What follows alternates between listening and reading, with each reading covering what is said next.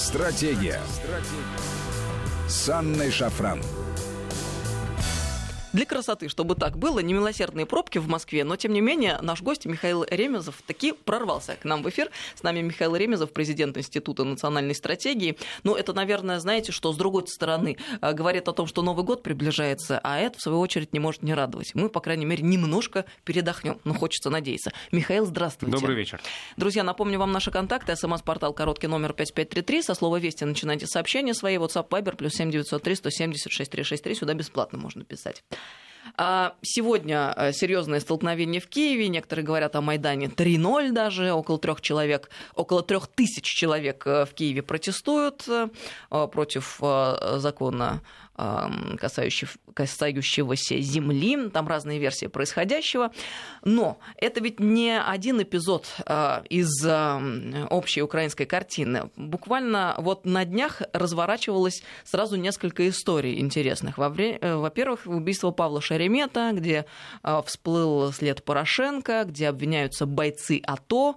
А бойцы АТО, понятно, это конфликт в Донбассе, весь этот вопрос, связанный с нацизмом, с бандеровщиной. Отличился Случился накануне украинский футболист в Испании а, Роман Зазуля, а, которого отказались, в общем, принимать, по сути дела, а, болельщики его клуба именно за нацизм, потому что раскопали всю его биографию и увидели, что таки нацик, да, много фотографий свидетельствуют об этом, которые он сам о себе публиковал. А, поддержал его а, Владимир Зеленский, украинский президент, чего он, кстати говоря, не делал ни разу, когда происходили инциденты с скажем, связанные с барельефом, посвященным маршалу Жукову и так далее, а вот почему-то нациста он поддержал. И это тоже, естественно, вызвало резонанс и возмущение. Есть журналист Остап Дроздов, который высказался накануне а, по поводу того, что русскоязычные дети должны быть стерты с лица Украины. Это его, я его цитирую.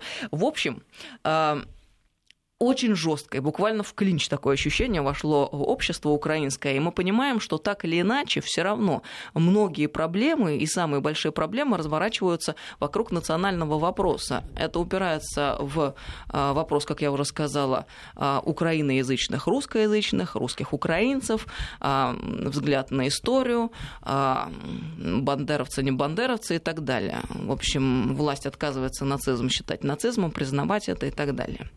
Все это говорит о том, что издержки вот советского креатива, они налицо. А мы накануне слышали э, выступление нашего президента на встрече с Советом по правам человека, где он сказал, что была в свое время заложена мина под российскую государственность.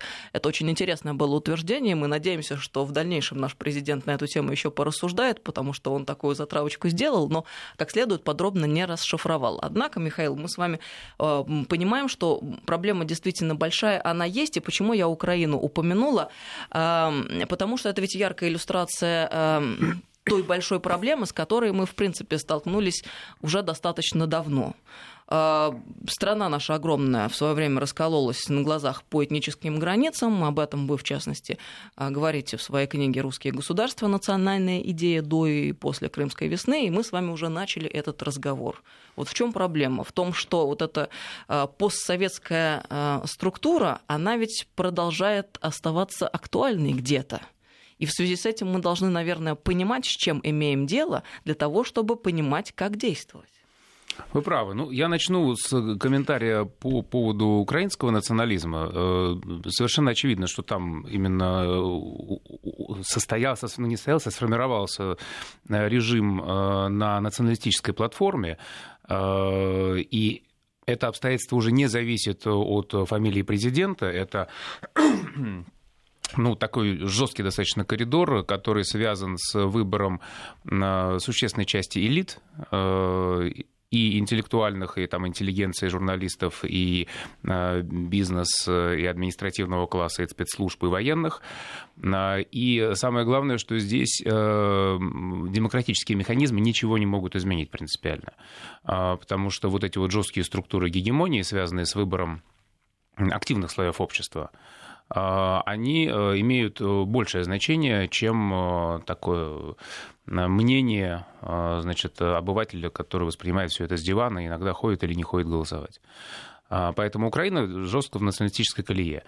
Это понятно. Значит, и вопрос не в том, чтобы это доказать или сказать, хорошо это или плохо, значит, а в том, чтобы задаться вопросом, а, а в том, чтобы спросить себя, может ли этот национализм быть успешным, плодотворным исторически.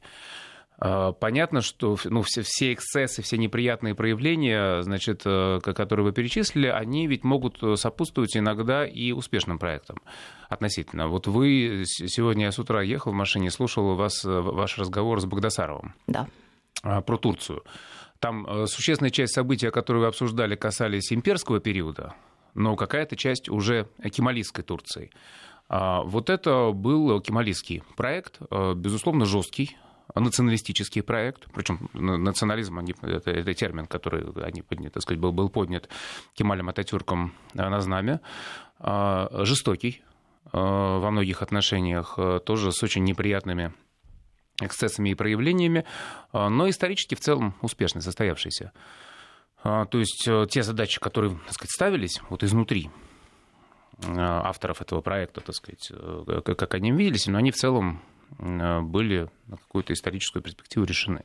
То есть была, была создана новая Турция относительно дееспособная, э, не маленькая совсем даже, так сказать, э, преодолевшая какие-то эксцессы распада Османской империи, которая вот потом со временем превратилась в такую региональную державу, можно даже сказать, региональную сверхдержаву в каких-то отношениях.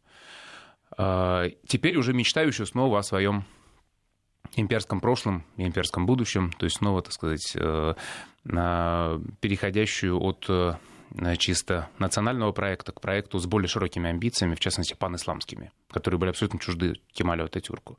То есть вот пример проекта во многих отношениях неприятного и связанного с эксцессами, и недружественного нам, так сказать, э, и многим, так сказать, народам бывшей Российской империи, а, но проект исторически состоявшийся. Я думаю, какую вы параллель сейчас проведете? Киевской Руси, что ли?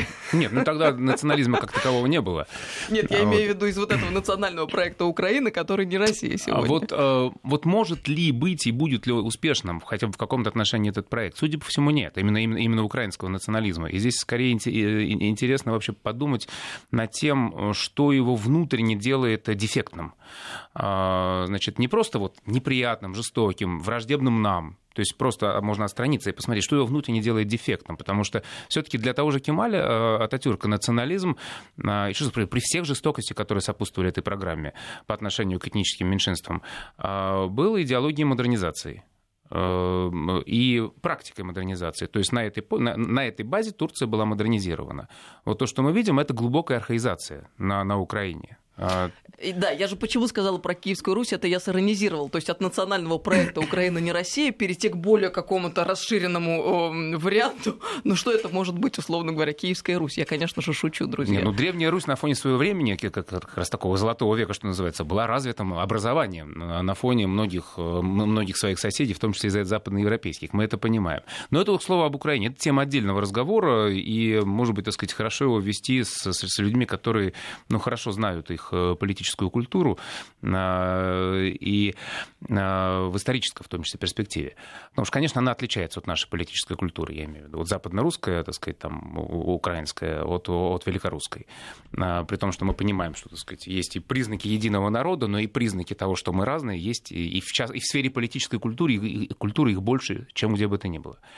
Значит, что касается вот этого интересного высказывания Владимира Владимировича относительно на э, мины, заложенные под российскую государственность Лениным, не первый раз он возвращается к этой теме, второй либо третий, ну, как минимум второй.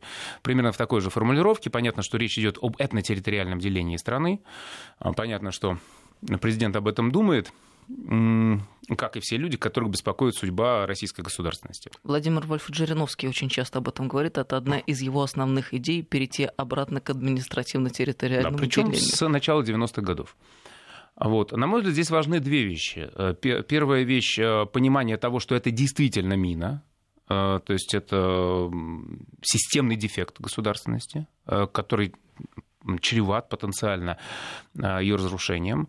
А, и вторая вещь, э, что э, не стоит проводить э, разминирование посредством кавалерийской атаки или беззаботной пробежки по минному полю. Но это самое плохое, что может случиться. Именно так, да. То есть именно потому, что это мина, эта ситуация, и, и, и именно потому, что мы это понимаем, мы должны понимать также итог, что эту ситуацию нельзя вот просто декретом взять и отменить. Но вместе с тем она настолько тонка и трепетна, что непонятно, с какой стороны к ней подходить вообще. Я думаю, что ну, вы упомянули о том, что есть некие родовые травмы на советской национальной политике, а, и вот такая территориальная привязка этничности, ну, одна из них, не единственная.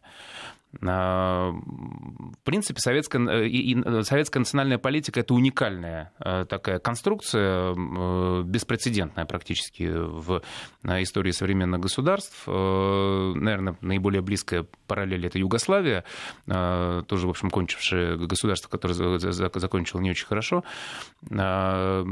И во многом мы унаследуем по сей день даже автоматически, бессознательно воспроизводим родовые черты советской национальной политики. Это вот вы о политике выращивания социалистических наций сейчас, в частности? В частности. Была такая популярная э, фраза, лозунг э, большевиков э, в 30-е годы о том, что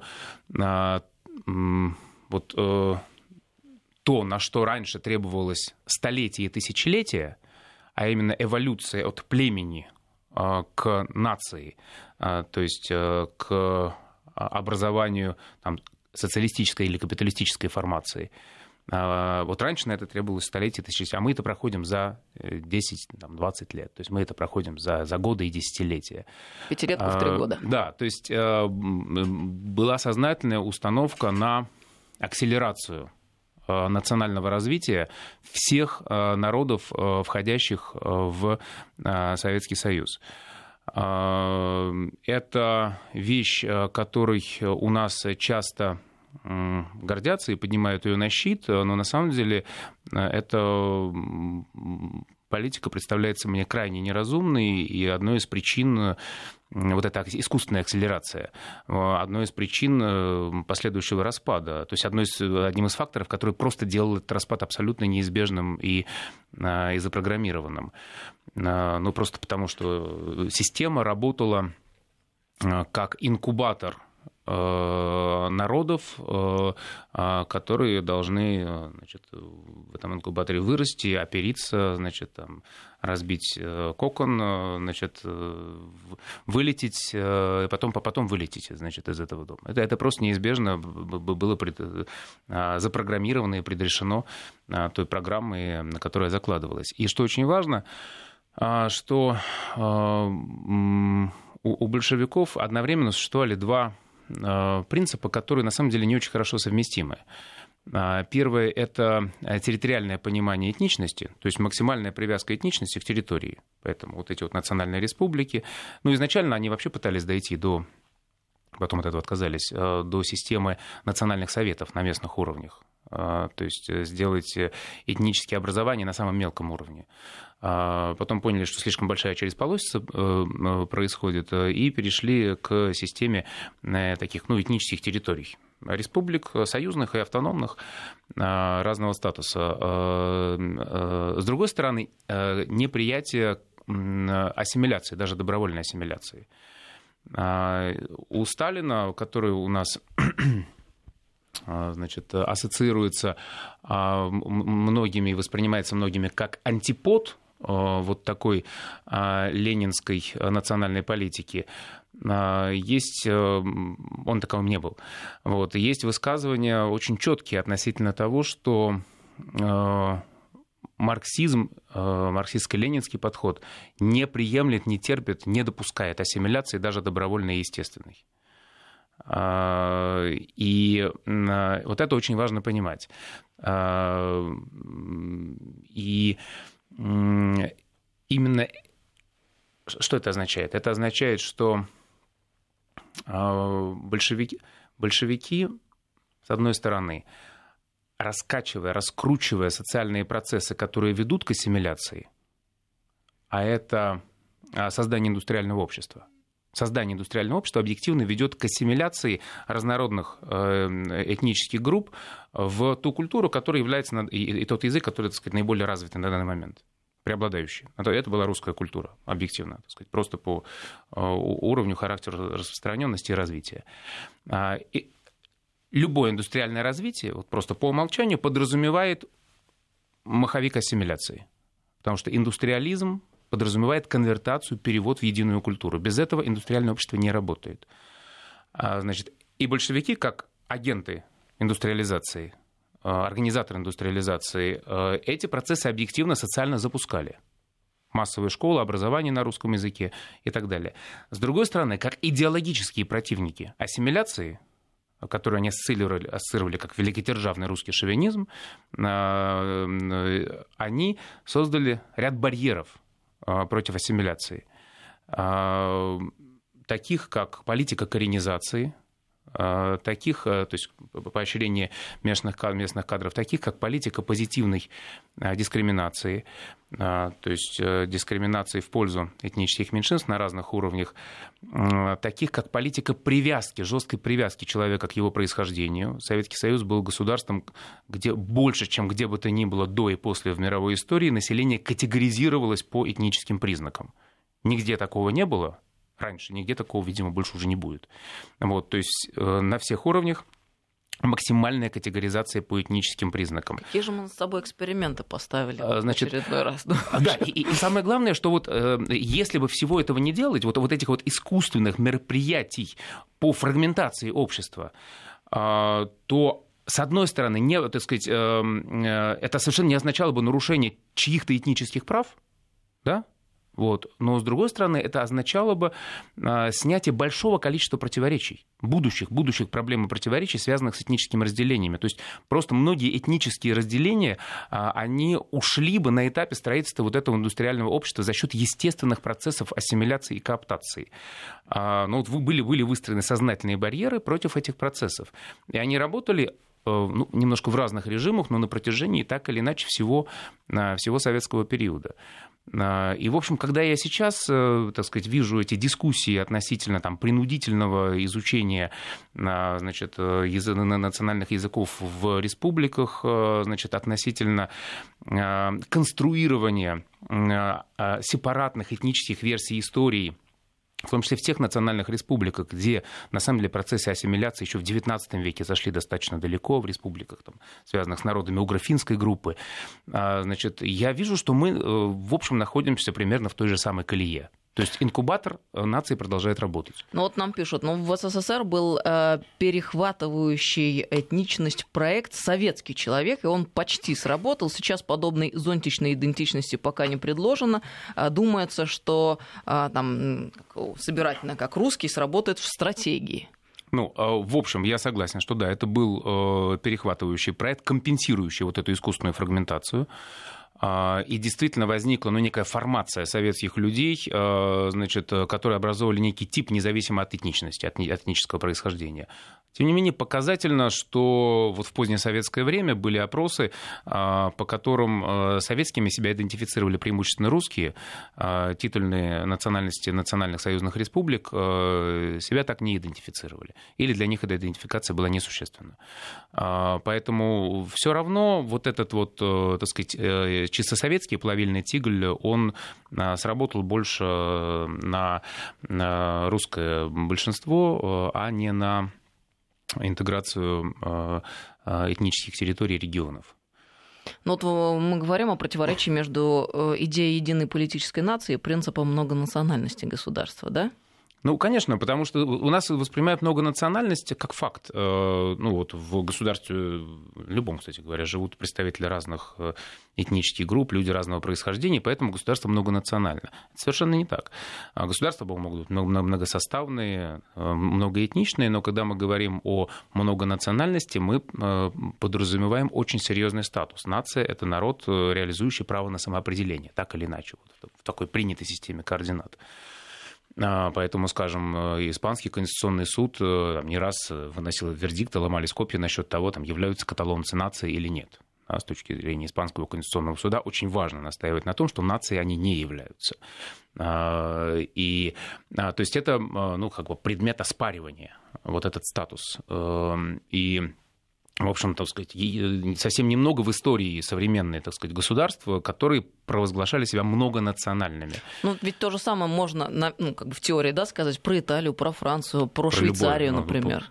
Конечно, э, да, кстати говоря, даже Швейцария не называет себя многонациональной, да, при том, что она многосоставная по, по, по языковому принципу. Поэтому это определенный принцип, это определенный статус, который придается этническим группам, а, который подразумевает, ну, если угодно, их коллективную правосубъектность, и который подразумевает территориальную, ну, как так сказать, на социально-научном языке, территориализацию этничности, то есть территориальную привязку а, этнического деления внутреннего. А, и вот эти принципы, которые были реализованы в Советском Союзе и в Югославии, э, и которые, в общем-то, ни к чему хорошему не привели. А в Советском Союзе, повторюсь, они сопровождались еще целым рядом таких вот контрассимиляционных мер, которые, ну, в общем-то, привели к фрагментации, так сказать, большого русского народа, так сказать, на украинцев и белорусов, от, отколу украинцев и белорусов, а, и к тому, что человек сегодня, который является человеком русской культуры, русского языка, а, будет бесконечно подсчитывать проценты крови в своем организме и говорить, что на самом деле я не русский, что является полным нонсенсом с точки зрения вот нормальной как бы социологии. Либо ему будут на это Либо указывать, ему как со мной случилось в последнее время. Да. Считать, что вам не оказывается украинская кровь, сколько ее там процентов. Ну, у нас в этот раз очень мало времени. Мы понимаем, а, о чем мы говорим, о том, что мы должны быть едины, и как обеспечить это единство. Мы можем там в рамках минуты обозначить какой-то путь а, с тем, чтобы продолжить в следующий раз. Я думаю, что попросту нам нужно больше думать об интеграции, а не о фрагментации. То есть больше думать э, о том, а, что нас объединяет, а не о том, как бы кого-то не обидеть. Э, то есть, потому что, ну, безусловно, мы должны заботиться о том, чтобы не задеть ничьи национальные чувства, но сначала мы должны предъявить что-то общее. А, а это общее, в нашем случае, это общая история, это, это общая культура. А, и, в общем, они называются, так сказать, таким простым, но иногда неполиткорректным словом «русские». А, поэтому я думаю, что больше усилий по интеграции на базе русской культуры, русского языка, внутренней интеграции, интеграции в России. Вот сейчас принимаются какие-то меры по там, э, защите поддержки, поддержки русского языка э, за рубежом, но э, его точно так же нужно поддерживать не как язык там, иностранный для иностранцев, но его нужно поддерживать не знаю, в Белоруссии, его нужно поддерживать на Украине как язык тех людей, которые говорят на нем. Его нужно поддерживать в самой России. Я, я уже упоминал о ситуации с национальными республиками, где русский так сказать, в какой-то момент потерял статус родного языка в системе образования. Но, к счастью, эта проблема была исправлена, как вы помните. Еще раз давайте сделаем акцент на том, что ни в коем случае не умоляя а, никого и ничего, но просто понимая, что есть база и фундамент, на который выстраивается, в принципе, там, государство, там, как цивилизация. Да? Михаил Ремезов был с нами сегодня в студии. Ну, так сегодня сжато. Мы продолжим этот разговор. Хочется надеяться в будущих программах. Президент Института национальной стратегии. Михаил, спасибо вам большое. Спасибо вам. До новых встреч. Стратегия. Стратегия. С Анной Шафран.